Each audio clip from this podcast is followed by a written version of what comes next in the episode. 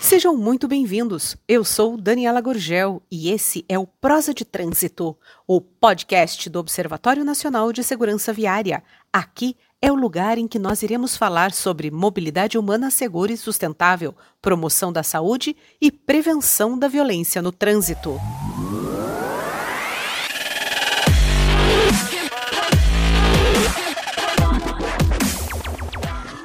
André Heller, muito obrigada por ter aceitado o convite do Observatório para bater esse papo aqui comigo, para a gente falar um pouquinho da trajetória do Observatório e da sua importância né, na contribuição de fortalecer o nome do Observatório, principalmente como uma fonte né, para os veículos de comunicação do país. É, em nome de toda a diretoria, muitíssimo obrigada. E eu queria começar nosso bate-papo, André, perguntando a você é, exatamente como foi, é, como chegou a você a pauta é, naquele agosto de 2013 a respeito do dado de, do número de mortes do Brasil e como que você chegou ao observatório que tinha só dois anos de atuação. É, eu estava até procurando a matéria para lembrar um pouco, né, do que de como foi que a gente chegou e o que que os dados diziam. E o que eu me lembro é que, primeiro, quem, quem tocou primeiro essa matéria foi o Leonardo Coutinho, que era nosso editor na Veja, é, que recebeu o, o relatório do número de mortes é, no ano anterior, no número de mortes de 2012. Então, e junto comigo também participou o Kalel Coura, que era outro repórter, colega nosso. A gente tentou mostrar naquela reportagem também algumas histórias de pessoas que tinham é, passado por essa situação, que tinham perdido gente no trânsito, é, e a gente achou, evidentemente, várias histórias, várias histórias muito tristes, mas eu lembro que o, o, o que chamou muita atenção no relatório é que era um relatório é, muito bem feito, muito bem construído, com uma criatividade ali para achar dados que antes é, não eram tão simples de compilar no Brasil, né? A gente sabia que trânsito matava muito, a gente sabia que é, tinha é, esse problema, que a gente podia até falar numa espécie de epidemia mesmo de, de mortes no trânsito, né, de acidentes no trânsito. É, a gente está passando por, por, uma outra epidemia agora e vê o quanto que isso impacta as pessoas.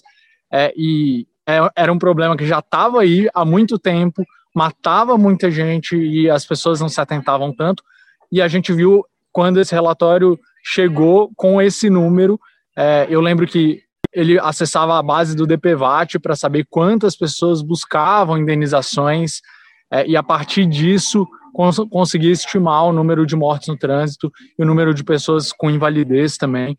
É, então era um dado muito bem construído, era um dado que era é, significativo, era um dado é, que realmente só podia surgir de uma fonte que trabalhou muito para construir esse dado, né? Então, assim, para a gente não, não teve muita dificuldade de perceber o observatório como uma, uma grande fonte, uma fonte importante, é, justamente porque a gente olhava para os dados e a gente via que tinha seriedade naquela construção dos dados, a gente via é, essa seriedade na, na organização mesmo, né, na, na instituição, é, e a partir disso a gente teve muita confiança de, de tratá-los como fonte mesmo e virou, como a gente, a gente se adiantou aí ao resto do, da imprensa que percebeu que era uma fonte importante para enfrentar esse problema que é um problema do Brasil inteiro, né?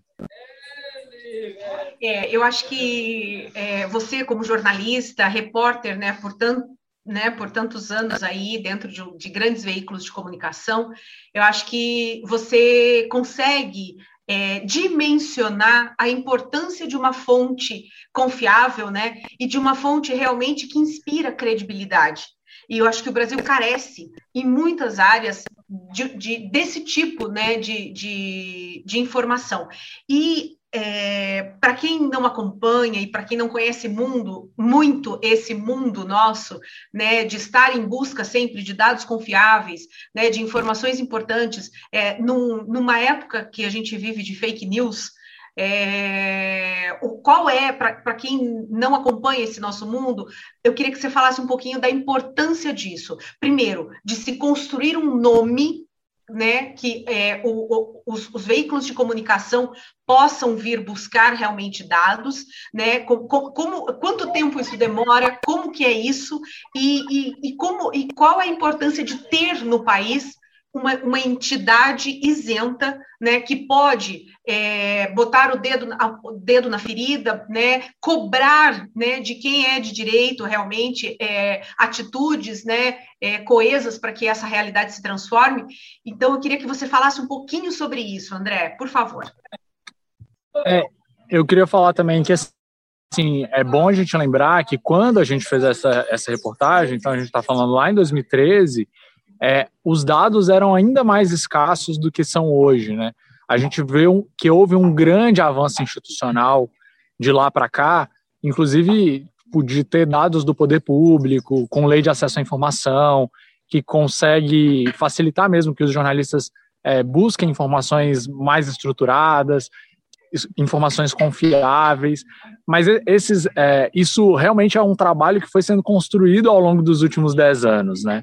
Antes era muito difícil ter fonte confiável de informação, a gente ficava muito dependente de alguns especialistas e às vezes os especialistas, esses especialistas não conseguiam mostrar no número mesmo é, por que, que aquilo é importante. Quando, quando você tem uma fonte que tem essa, essa preocupação de construir mesmo uma memória, não é só construir um número daquele ano, é construir um número que todo ano é atualizado, que todo ano você sabe o. É, você sabe qual foi a evolução daquele número, você sabe se aumentou, se diminuiu, se aquilo é muito ou pouco, você compara com outros países. Então, é uma coisa que eu lembro dessa nossa matéria, por exemplo, que a gente comparava com como o Brasil estava distante da Alemanha, como que a Alemanha tinha zerado o número de mortes, ou quase zerado o número de mortes no trânsito é, em 40 anos, e como que o Brasil ainda tinha 60 mil mortes é, no, no ano de 2012. Então, assim, esse tipo de construção aí é uma construção que exige muito trabalho e que exige realmente é, um, um, trabalho de anos mesmo, né? É um trabalho que não adianta se fazer só um relatório, você tem que fazer um relatório todo ano para que esse relatório seja mais confiável, para que as pessoas se lembrem que, sabe, todo mês tal vai ter o relatório da, do observatório é, e a gente vai saber se as políticas públicas estão dando certo, a gente vai saber se realmente o Brasil está tá melhorando, se o Brasil está caminhando para isso. E, evidentemente, isso também gera uma pressão. Quando tem organizações independentes que fazem isso, isso também gera uma pressão para que o poder público entregue números melhores, para que o poder público é, mostre as informações, leve informações para os jornalistas e melhore os números mesmo, né? entregue resultado de política pública.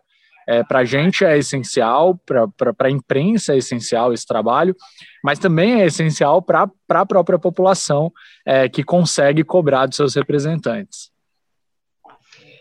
É, eu acho que eu acho que você conseguiu sintetizar aí realmente a importância dessas instituições, né? Cada vez mais, né? Ajudando a sociedade toda a cobrar, né?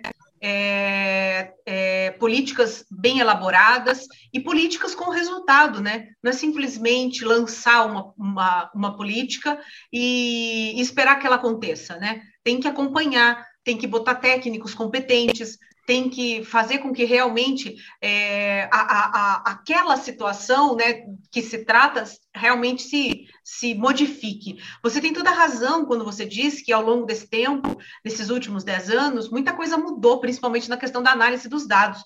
Mas é, para a gente conhecer realmente a realidade, é só analisando a série histórica né, que foi exatamente isso que você disse, é, é, é que a gente consegue saber se, que, é, é para onde a gente está indo, né? Se a gente está piorando, se a gente está numa curva estável, né? A gente tem visto, aprendido bastante isso com a pandemia, é, e você vou, vou, retomar essa, essa coisa que você disse da, da, da epidemia. A OMS, nessa época, André, de 2013, já classificava os acidentes de trânsito no mundo como uma epidemia não é uma pandemia, né? São coisas diferentes, né? Mas já era classificado nessa época como uma epidemia e por isso é, fez o alerta e propôs a década de ação, né? Pela ação de, de, de ações para a segurança no trânsito.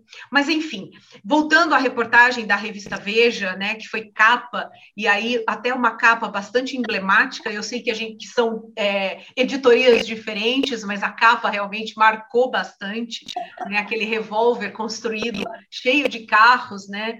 No, no revólver. É, eu queria saber se você, o que, que, você teve, se você se lembra, claro, é, se você teve é, quais feedbacks que você teve de amigos, de, de outros colegas, né, da própria de, da própria revista a, a, a questão daquela matéria. Você você lembra? Você teve alguma coisa nesse sentido?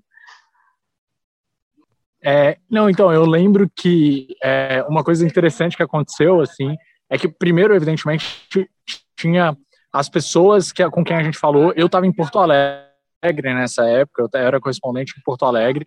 E aí, então, assim, falando com, com como a gente chama os personagens, né, que são aquelas pessoas pessoas reais, apesar de chamar personagens, são pessoas reais, é como a gente fala no jornalismo, mas que contam histórias reais mesmo para ilustrar esses números, para mostrar que esses números é, não são só números, tem histórias por trás de cada um desses números. É, e aí eu lembro primeiro do impacto nessas pessoas, essas pessoas virem agradecer por contar suas histórias, por mais tristes que fossem, mas porque eles achavam que essas histórias precisavam ter é, realmente um, um tratamento mais sério pelo poder público, que as pessoas precisavam se preocupar mais com isso e tal.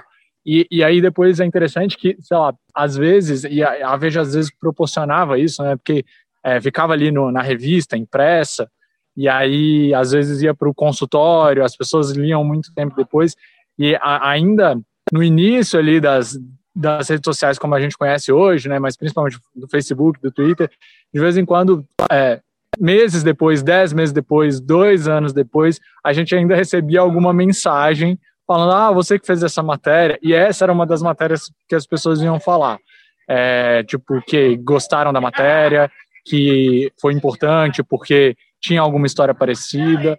Então, esse impacto é um impacto que, que fica, né? Tipo, das pessoas virem procurar o repórter, e aí, de novo, né? Eu fui só um dos repórteres que trabalhou por isso. O grande é, que tocou isso dentro da Veja, né? O gran, grande repórter que tocou isso dentro da Veja foi o Leonardo Coutinho, mas eu e o Calel ajudamos. É, e a gente, ainda assim, sendo, é, de certa forma, reconhecido por esse trabalho, que, como eu disse, eu, eu fui a pessoa que é, um, fez o menor dos trabalhos. O trabalho maior foi, da, foi do observatório é, e, evidentemente, é, a coragem dessas pessoas de contarem as histórias para a gente também. Né? É uma coragem que é, elas precisam mexer com os próprios com os, os próprios traumas, as próprias histórias, então, receber depois esse feedback, receber depois essa avaliação de gente vir adicionar gente para falar, ah, você que fez essa matéria, eu queria saber onde vocês conseguiram os dados e tal, coisa do tipo, para a gente é realmente muito recompensador. É, é verdade. Eu acho que eu acho que uma das grandes um dos grandes méritos do jornalismo é eternizar, né? É, algumas coisas, né? Então eu acho que eu acho que é, é esse é o nosso papel mesmo, né? De contar as histórias e fazer com que elas não se apaguem, né? Que, ela, que, não, que, que simplesmente elas fiquem no passado, que elas permaneçam para que as futuras gerações realmente possam modificar né, essa realidade. É, André, para a gente encerrar, eu não quero tomar mais seu tempo, é, para a gente encerrar, eu queria que você fizesse aí uma análise. É, a gente está completando 10 anos, eu acho que essa foi uma caminhada talvez, eu acho que talvez os 10 anos mais difíceis, porque agora a gente já tem algumas coisas consolidadas, como essa questão de realmente ser uma referência, né, dentro do, da, da segurança viária no Brasil, o observatório se tornou uma referência, e eu digo isso com muita tranquilidade, porque eu estou aqui desde 2013, é, e, eu, e eu sei é, o quanto o observatório trabalha, é, busca, é, procura informações, não só aqui dentro, mas fora do Brasil, para realmente é, ajudar o país em todos os, em todos os, os níveis, né? É, para realmente mudar essa realidade. Então, eu queria que você é, é contasse assim para a gente um pouquinho o que, que você espera, né? O que, que você espera dos próximos 10 anos? Como é que você gostaria de estar daqui a 10 anos falando sobre segurança viária no Brasil? É, a gente espera que. Eu, eu lembrando de novo dessa matéria que a gente fez, né? Eu tô falando, gente, o que a gente espera é que a gente conte essa história daqui a 10 anos, como a gente contou a história da Alemanha lá em 2013, né?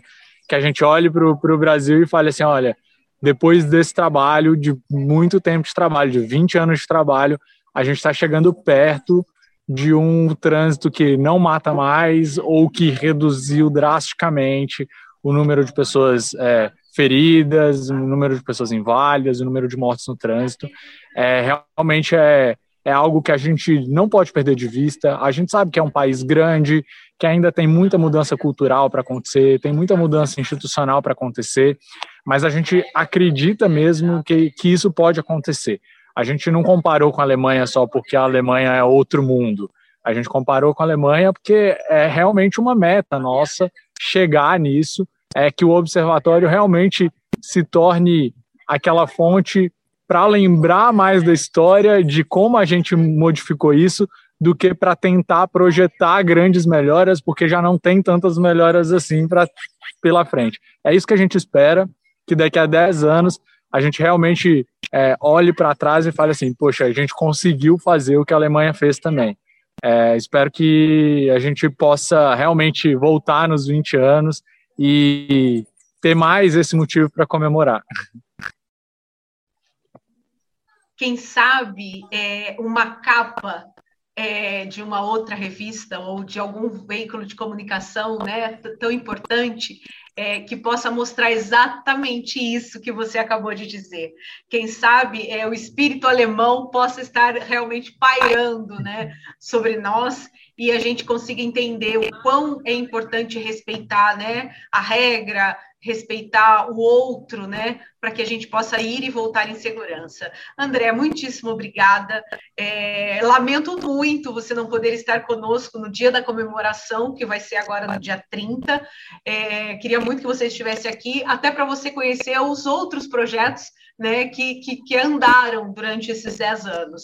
Mas fica convidado a vir nos visitar quando você puder, para a gente continuar conversando e quem sabe você aí levantar agora dentro da consultoria que você montou, né, dentro da Bytes, você possa também levantar essa bandeira aí e, e trabalhar para que é, os órgãos públicos enxerguem a segurança viária como um, um, uma área a ser trabalhada na prevenção, né? Eu acho que é isso que a gente precisa mostrar para as autoridades. Obrigada de coração, um ótimo final de semana e conto com você aí para os, para os próximos 10 anos. Muito obrigado, eu que agradeço essa honra de estar com vocês nesse momento.